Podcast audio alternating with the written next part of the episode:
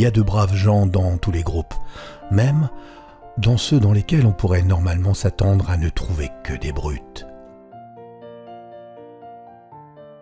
Pleurer atteste de ce qu'un homme fait preuve du plus grand des celui de souffrir. L'impossibilité de changer une situation nous met au défi de nous changer nous-mêmes.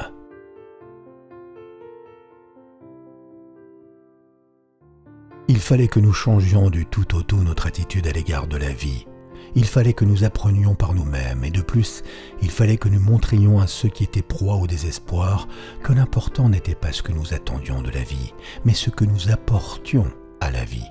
Au lieu de se demander si la vie avait un sens, il fallait s'imaginer que c'était à nous de donner un sens à la vie, à chaque jour et à chaque heure. Nous devions le réaliser non par des mots et des méditations, mais par de bonnes actions, une bonne conduite. Notre responsabilité dans la vie consiste à trouver les bonnes réponses aux problèmes qu'elle nous pose et à nous acquitter honnêtement des tâches qu'elle nous assigne.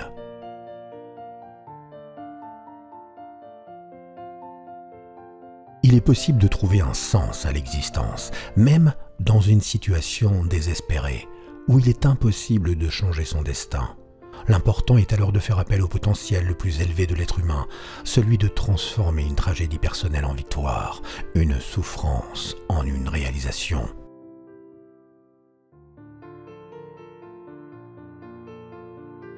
Finalement, l'homme ne devrait plus demander quel est le sens de sa vie, mais il devrait au contraire se rendre compte que c'est à lui que se pose cette question. En résumé, la vie interroge chaque homme et chaque homme ne peut répondre à la vie qu'en répondant de sa vie. À la vie, on ne peut répondre qu'en se montrant responsable.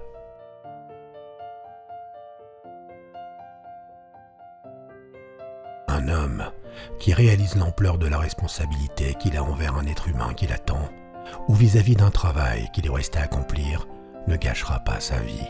Il connaît le pourquoi de cette vie et pourra supporter tous les comment auxquels il sera soumis.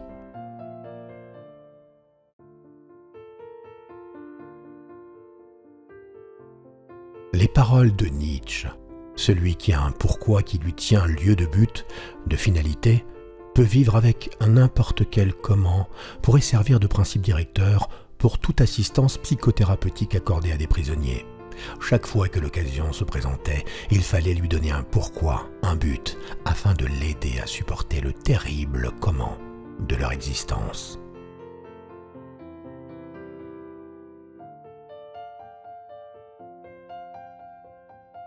La souffrance comme le destin et la mort fait partie de la vie.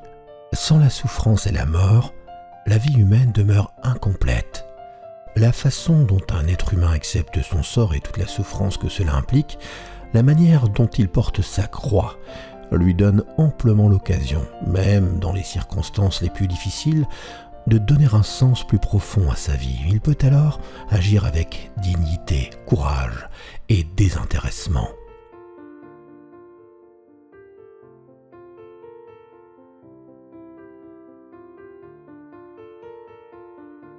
Quand une personne n'arrive pas à trouver un sens profond à sa vie, elle se distrait en cherchant le plaisir.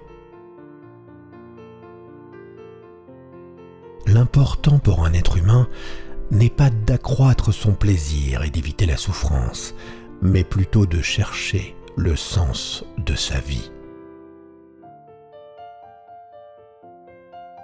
Je crois que c'est Lessing qui a dit si certaines choses ne font pas perdre la raison à un individu, c'est qu'il n'en a guère à perdre. Il est normal de réagir anormalement à une situation anormale.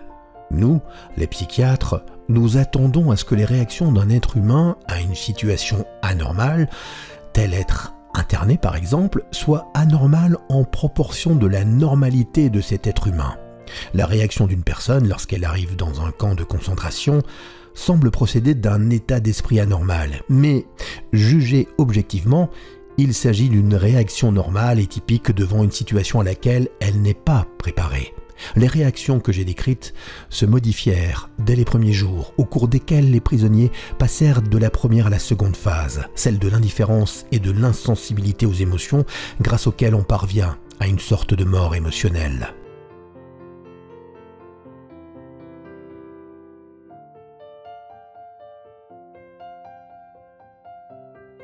Ne visez pas le succès, car on ne peut pas poursuivre le succès, pas plus qu'on ne peut poursuivre le bonheur.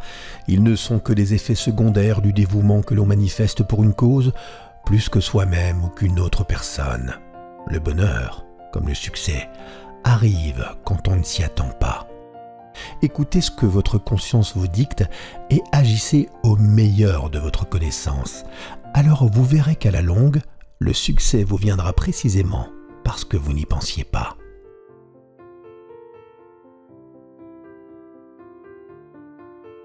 Ce dont un être humain a besoin, ce n'est pas de vivre sans tension, mais bien de tendre vers un but valable, de réaliser une mission librement choisie. Il a besoin non de se libérer de sa tension, mais plutôt de se sentir appelé à accomplir quelque chose.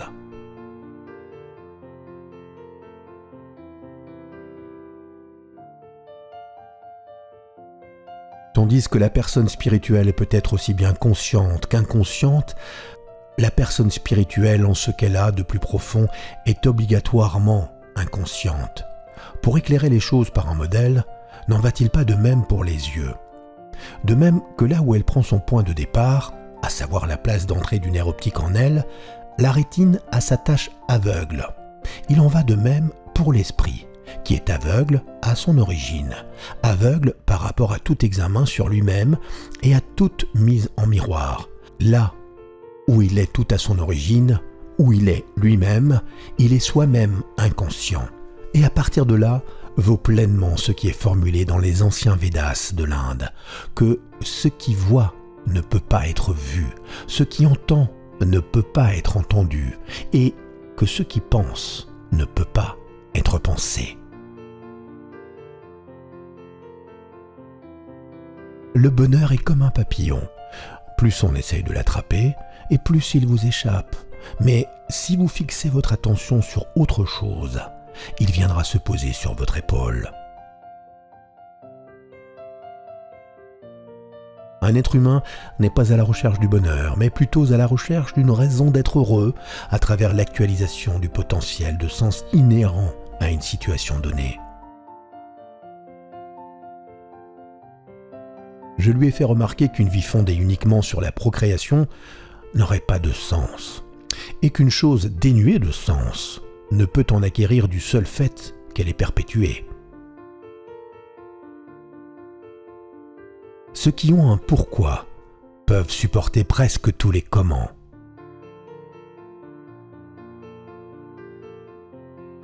J'avais enfin découvert la vérité, la vérité telle qu'elle est proclamée dans les chants des poètes et dans les sages paroles des philosophes. L'amour est le plus grand bien auquel l'être humain peut aspirer. Je comprenais enfin le sens de ce grand secret de la poésie et de la pensée humaine. L'être humain trouve son salut à travers et dans l'amour. Je me rendais compte qu'un homme à qui il ne reste rien peut trouver le bonheur, même pour de brefs instants, dans la contemplation de sa bien-aimée. Lorsqu'un homme est extrêmement affligé, lorsqu'il ne peut plus agir de manière positive, lorsque son seul mérite consiste à endurer ses souffrances avec dignité, il peut éprouver des sentiments de plénitude en contemplant l'image de sa bien-aimée.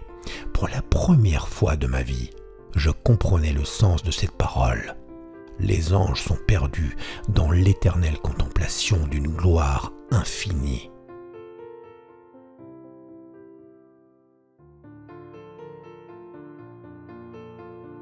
L'existence prend un sens différent pour chacun.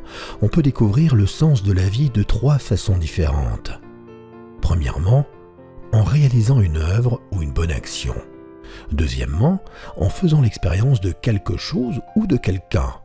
Troisièmement, en assumant une souffrance inévitable.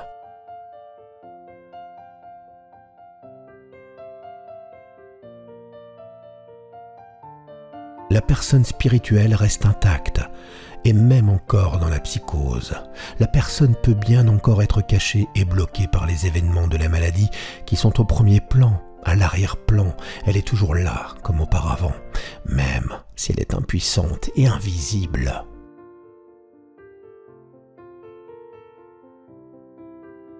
Ce que j'appelle le vide existentiel constitue un défi pour la psychiatrie contemporaine. De plus en plus de patients se plaignent d'un sentiment de vide et de non-sens qui peut, selon moi, être attribué à deux facteurs.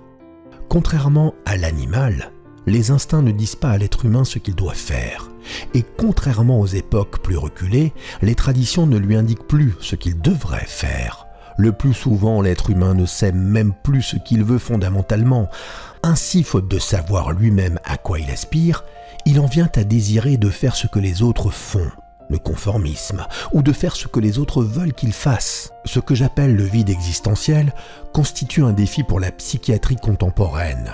De plus en plus de patients se plaignent d'un sentiment de vide et de non-sens qui peut, selon moi, être attribué à deux facteurs. Contrairement à l'animal, les instincts ne disent pas à l'être humain ce qu'il doit faire. Et contrairement aux époques plus reculées, les traditions ne lui indiquent plus ce qu'il devrait faire. Le plus souvent, l'être humain ne sait même plus ce qu'il veut fondamentalement. Ainsi, faute de savoir lui-même à quoi il aspire, il en vient à désirer de faire ce que les autres font, le conformisme, ou de faire ce que les autres veulent qu'il fasse, le totalitarisme. J'espère réussir à partager avec le lecteur ma conviction qu'en dépit de l'effondrement des traditions, la vie recèle un sens pour chacun, et plus encore qu'elle conserve ce sens littéralement jusqu'à notre dernier souffle.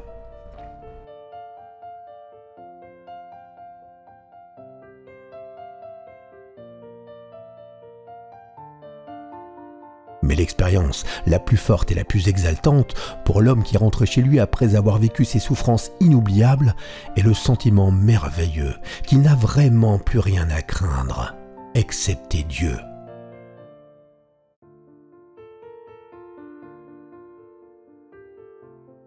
L'important n'était pas ce que nous attendions de la vie, mais ce que nous apportions à la vie.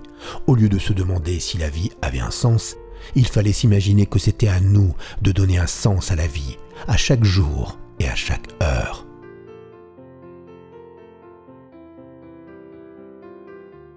La foi n'est pas une pensée réduite à la réalité de l'objet pensé, mais une pensée élargie à l'existentialité de celui qui pense. Personne n'a le droit de juger, sauf s'il se demande avec une totale honnêteté si, placé dans la même situation, il n'aurait pas fait la même chose. Spinoza. La souffrance cesse d'être souffrance sitôt que l'on s'en forme une représentation nette et précise. Notre génération est réaliste, car elle a appris à connaître l'être humain tel qu'il est vraiment. Certes, l'homme a inventé les chambres à gaz d'Auschwitz, mais c'est lui aussi qui est entré, la tête haute et une prière aux lèvres. Entre le stimulus et la réponse, il y a la liberté de l'être humain. Comme si on t'avait accordé une seconde vie et comme si tu t'étais trompé la première fois. Tout comme la peur provoque exactement ce dont on a peur, le désir excessif rend impossible à obtenir ce qu'on désire à tout prix. Dans les camps de concentration nazis, les plus aptes à survivre étaient les prisonniers qui avaient une tâche à accomplir après leur libération.